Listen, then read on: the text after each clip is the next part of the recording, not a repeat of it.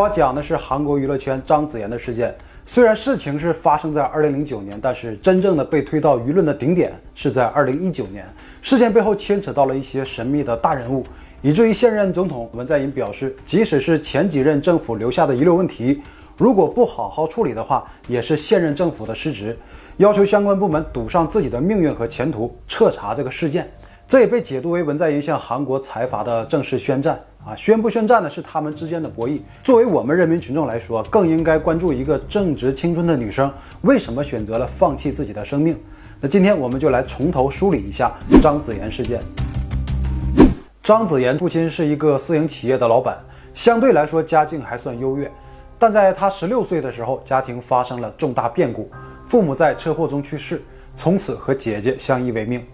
即便如此，他也完成了学业，毕业于韩国朝鲜大学新闻与广播专业。因为外在形象好、身材高挑，就被韩国的一些经纪公司所挖掘，并在2006年拍摄了第一支饼干广告，这为张子妍开启了走进娱乐圈的大门。但同时，也把他推向了堕入深渊的入口。张子妍似乎预见到了自己的一片璀璨星途和美好的前景。在二零零七年九月，涉世不深的张子妍马上和韩国 The Content 娱乐公司签约。这家娱乐公司的社长叫金钟胜，旗下有很多优秀的艺人，而他们签署的就是在现在来看的霸王合同。合同中一条是关于违约，如果艺人违约，需要付出十亿韩元的违约金。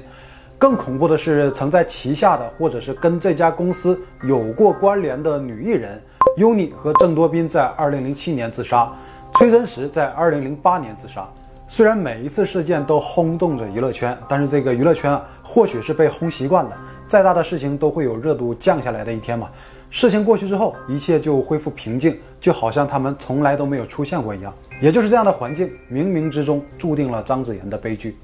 二零零九年，张子妍出演了一部当时在亚洲很火爆的电视剧，叫做《花样男子》，也叫韩版的《流星花园》。张子妍在剧中并不是主要角色，而是一个反派的配角。但是因为这个电视剧的巨大曝光量，她也收获了一定的人气。可就在所有人看来会是张子妍事业良好开端的时候，《花样男子》上映后不久，二零零九年三月七日，张子妍的姐姐发现她在自己家中上吊自尽。经过警方的调查之后，排除了他杀的可能性，并发现张子妍在生前有抑郁症和治疗的记录，所以下了结论是因为抑郁症的原因导致轻生。可是随后不断发生的事情又让人觉得张子妍的死并不是如此简单。首先是张子妍的前经纪人刘某突然出现，他说两人的关系非常好啊，张子妍生前有事情都会和自己说，其中包括公司对他有很多过分的要求，而这一系列的遭遇才是张子妍死亡的真正原因。所以他决定在这个时候出面伸张正义，并拿出了一份张子妍亲手写的遗书，一共有七页，并告诉张子妍的家属可以利用这个遗书去告这家娱乐公司。那家属在看到了这七页遗书以后，觉得这里面记录了很多有损张子妍形象的事情，所以就让刘某赶紧把这个所谓的遗书给烧毁。而这个刘某真的只为了伸张正义吗？啊，事实并非如此，两个人生前的关系怎样无法考证。之所以让家属告娱乐公司，是因为他和娱乐公司的金社长有个人的恩怨，想利用这个事件和途径对他进行报复。那就在张子妍的家属认为遗书已经被烧掉的时候，KBS 电台却突然对这个内容进行了曝光。那不是说已经烧毁了吗？怎么可能被媒体知道了呢？在媒体给出的解释是，他们在采访调查的时候去了刘某当时所在的公司，出门看见办公大楼面前的垃圾桶里有一个垃圾袋。这个袋子里面有一些灼烧过的碎纸片，简单的进行了拼凑，发现纸上写着：“我是一个没有背景、没有地位的新人演员，只想从痛苦中脱离。”就感觉这可能会是一个大新闻，于是就把整个垃圾袋拿回去进行拼凑，最终合成了七页张子妍的遗书。那这个消息来源就很离谱，换谁都会怀疑遗书来源的真实性，所以很多人都认为这个事情就是刘某给媒体的一手资料。然后媒体为了保护他的隐私，才编造了这样一个消息来源。经过了笔迹的鉴定，确认这些是张子妍的亲笔。那七页内容到底都记录了什么呢？很大篇幅记录了张子妍这几年在公司所遭遇的事情，包括被要求不断的去陪重要人物喝酒，以及被暴力殴打等内容。更过分的是，还要求对那些重要的人物进行性招待。其中一页是曾经招待过的名单，总共三十一人，包括政界、商界的领导、媒体的高管，导演等重要人物。这几年间为三十一人进行性招待共计一百次以上，即便是在自己父母的忌日也会被强迫，非常的变态啊！地点大多都是在公司的一个会所，是一个三层楼，一楼布置的和酒吧一样。专门供人消遣和陪酒的地方，三楼就是 VIP 室，里面配置了大床和淋浴。警方调查的时候，也有人证实看到了张子妍被带到 VIP 包房去和那些重要人物独处。那如果不同意，就会遭到金社长用手或者是空瓶子进行殴打。那警方也联系到了一些名单上的当事人，他们承认自己会因为合作事宜跟娱乐公司接触或者是聚餐，但是性招待的事儿子虚乌有。可张子妍的账户有一些大额的转账，都来自名单上的一些人。他们给出的解释是因为感觉张子妍很可怜，就决定给她一千万韩币作为资助，或者是张子妍的紫菜包饭做得好，啊，就给当做是服务费了。哎，我就愿意给啊。尽管一直在调查，但是这三十一人的名单是没有进行公开的，原因是涉及到个人隐私，以及没有确凿证据的情况下公开，会影响一些企业或者是个人的形象。所以从开始到结束，历经一个月的时间，总共调查了一百多人、八百多份文件和非常多的通话记录，最终这三十一人没有一个受到影响，因为在张子妍已经死亡的情况下，没有直接证据，所有的当事人都矢口否认，警察也一点办法都没有。而且娱乐公司的金社长说啊，那个所谓的遗书内容完全是编造的，都是那个经纪人刘某对自己的恶意报复。两个人曾经因为合同的纠纷闹得很不愉快。他就想利用这个编造的内容来公报私仇。那最终，社长金钟胜因为对张子妍进行威胁和殴打，判刑一年，缓刑两年，以及社会服务一百六十个小时，判罚两千四百万韩币，仅仅相当于张子妍包两次紫菜包饭的价钱。前经纪人刘某因为捏造事实，在没有证据的情况下，谎称娱乐公司有胁迫性招待的内容，被判处有期徒刑四个月，缓刑一年。遗书中的性招待内容完全没有被认定，案件调查草草结束。大家都知道，韩国娱乐圈最不缺大新闻。经过几个热点之后呢，张子妍的事件也就慢慢的很少有人关注，因为她生前确实也不是一线的明星。而且我们说了，在她前面已经有三位艺人自杀，这种事情对于新闻行业来说也就不是新闻了。但在二零一一年的时候又起过一次波澜，据说张子妍的另外二百三十页遗书被曝光，这里的内容更加露骨和变态，性招待的细节都描述的很清楚。比如同时招待四人上阵父子兵等等吧，那谁写遗书能把性侵害的细节抠那么细呢？那后来又经过笔迹鉴定，确认这些内容都是伪造的。伪造这个内容的人是一个有性犯罪前科的人啊，他说自己和张子妍是好朋友，但是张子妍身边的亲友没有一个人认识他，到现在也不知道这人为啥要伪造遗书，就是很奇葩。但是他所意淫的那些内容很快就被曝光，还得到了迅速的传播，也导致现在很多媒体没有经过考证就引用了他的内容，以至于我在准备材料的时候也花了很长时间去甄别内容的真伪。所以我也要说一嘴啊，所有关于张子妍的很色情的、很重口味的内容都是假的啊。但是这个事情有一个正面的影响，就是再一次把公众的注意力转移到了张子妍的事件，警方又开始重新调查，结果一样。二零一一年也在调查无果中草草结束，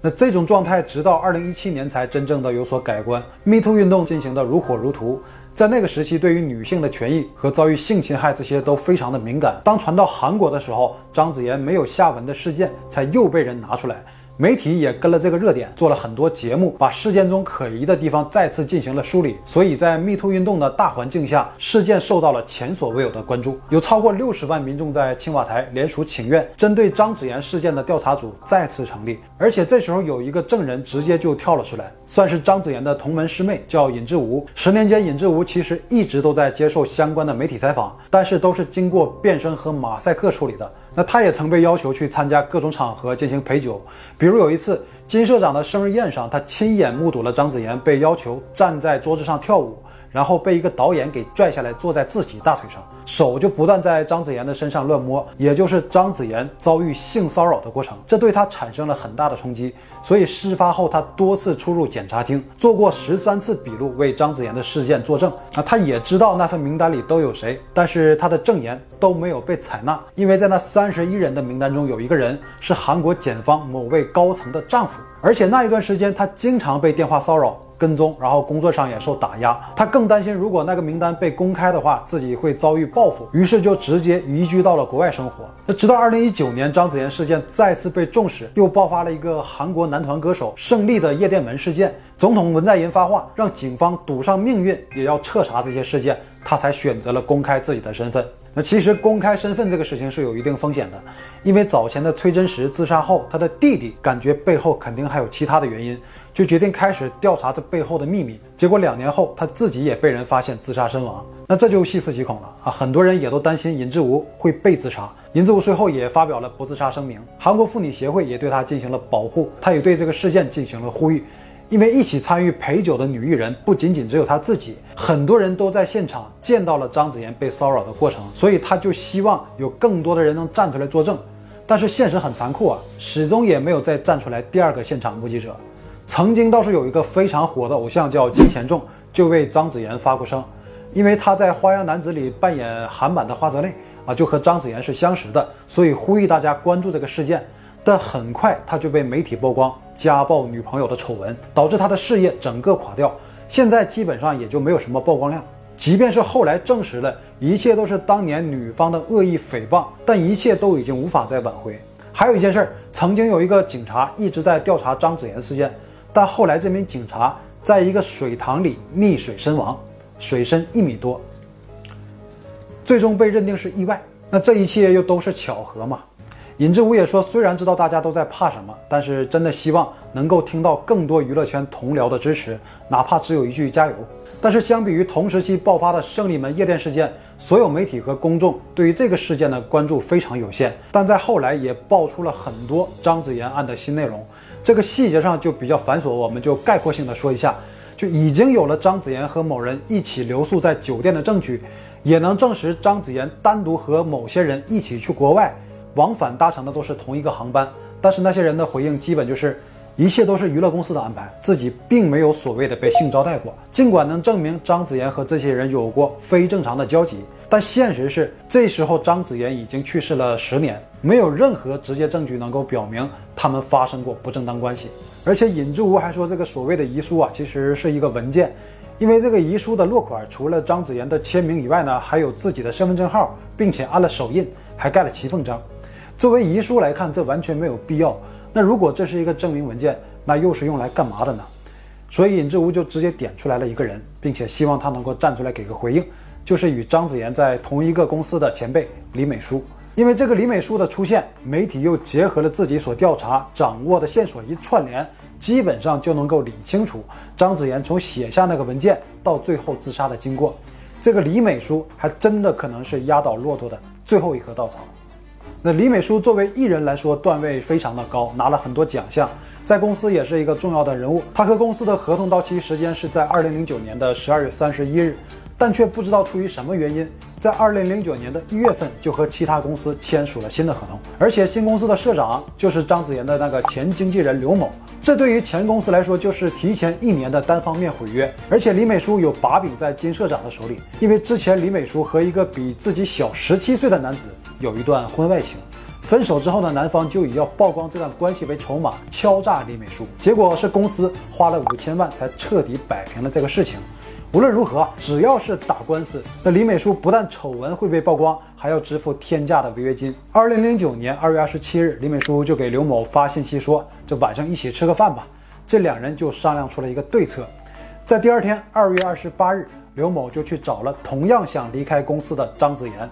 这个过程有被电梯的监控给拍到，也是在这一天，张子妍写下了这一份七页的文件，控诉自己在公司的遭遇。其中两页的篇幅记录了其他女艺人的情况，这里就专门提到了李美淑，说自己在被强迫陪酒的时候，听到了金社长和别人聊天，说准备毁掉李美淑的形象。四页记录了自己的困境，例如金社长多次要求自己去陪酒和进行性招待，如果不顺从，就会遭到辱骂和殴打。最后一页是一个曾经招待过的人员名单，结尾是我是一个没有背景、没有地位的新人演员，只想从痛苦中脱离。那这里有个值得注意的地方，就是张子妍的措辞用的是性招待，而不是陪睡，因为性招待这个词更能凸显出这背后金社长的主人形象，这说明极有可能是在刘某的诱导下完成的，因为两个人有私仇啊，这么写才能彻底搞垮金社长。而且张子妍说的只想从痛苦中脱离这句话一语双关，可以理解为自己的轻生的想法，也可以理解为自己想要逃离公司的控制。如果是这样的话，就说明刘某有跟张子妍承诺过。有了这个东西就可以和公司解约，所以张子妍才把这个文件交到了他的手里，幻想着能够顺利的离开公司。而实际上，他拿这个文件的用途是去威胁名单上这些人。结果李美淑就用电话联系到了名单上里的一个导演，叫郑世浩，因为他和张子妍曾一起去泰国打过高尔夫球。李美淑就说：“那个郑导演啊，你看张子妍都把你这些事儿给写成材料了。”那我这边的事儿呢，就麻烦你去帮我和金市长做一下工作。那结果郑世浩就很生气，要求和张子妍见面。而张子妍深知这名单里这些人的势力有多大，因为金社长对他们都毕恭毕敬的。原本以为只是写下一些证词，不用露脸就能解决这个事情，没想到自己已经完全被暴露。那也就意味着自己的名誉和演艺生涯都完了。在二零零九年三月七日下午三点三十四分，张子妍收到了刘某发给自己的信息，内容是。三月九日就要去和名单上的人见面，两个小时之后，张子妍自杀身亡。他一定是受到了来自多方的压力，没有人知道他经历了怎样的内心挣扎，才选择了死亡这样一条路。然后这个文件就一直在刘某的手里，在张子妍去世之后，拿到了他的家人面前，准备让他的家人用这个控告娱乐公司。扳倒金社长的同时，还能让李美淑自动和虐待艺人的公司解约，顺便也给他洗白。但是他的家人一眼就看破了这里有很大问题，根本就不是什么遗书，要求刘某把这个东西尽快烧掉。但如果烧掉自己的计划就没有办法进行啊，于是就把这些文件伪造成没有完全烧毁的遗书，交给了媒体，被媒体直接以遗书的名义进行了曝光，最终也达到了自己的目的。那事后李美淑当然会接受警方的调查，她给出的回复是。不认识张子妍，警方又说，那调查郑世浩的时候说你在电话里提起过张子妍呢？李美淑说，那肯定是郑导演听错了，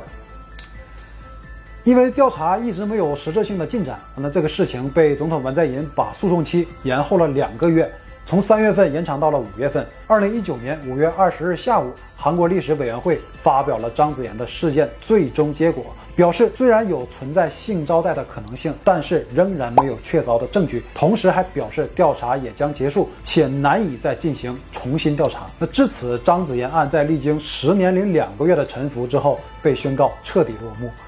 但是对于证人尹志吾却出现了争议。首先是他通过这一次事件出版了书籍《十三次证言》，里面记录了他十三次作证的经过以及自己所知道的内幕，不断上节目，并且在 YouTube 进行直播赚取收益和曝光，在线下收了很多个人和团体的募捐。二零一九年四月份，在出席了自己的新书发布会之后，说自己要回加拿大照顾病重的母亲，后来被证实他在说谎。他解释说，那是因为在韩国受到了威胁，所以为了脱身而找的借口。那警方多次要求他回韩国接受调查，但是尹志武一直没有回国，所以向有关部门申请了下达国际红色通缉令。而尹志武也并不是说就完全失踪，他依然在网络上对这些做出了回应，表示自己和韩国警方说了可以在外调查，或者是通过书面、视频或者电话进行调查，但是都遭到了无视。但自己担心人身安危，所以不敢回国。而自己所收到的那些捐款也没有用于个人用途，用在哪里但没有说明啊。在红色通缉令下达之后，尹志吴是否又被强制逮捕，目前不得而知。到这儿为止是张子妍事件在互联网上的所有信息，所有内容都截止到了二零一九年末。此后关于事件中的任何人再没有过任何的跟进。可以确定的是，张子妍事件不会再有任何的进展，但是性招待的事情一定存在。那些没有被挖掘出来的人，也逃过了法律和道德的审判。让人无奈的是，即便是总统也参与到了事件当中，但是仍然改变不了事情的结局，也改变不了韩国娱乐圈根深蒂固的奴隶契约。那对于这个事件，作为不懂娱乐圈的人来说，就不做过多的评论。如果你有任何想法，欢迎留在评论区。那就这样了，以上就是本期张子妍事件的所有内容。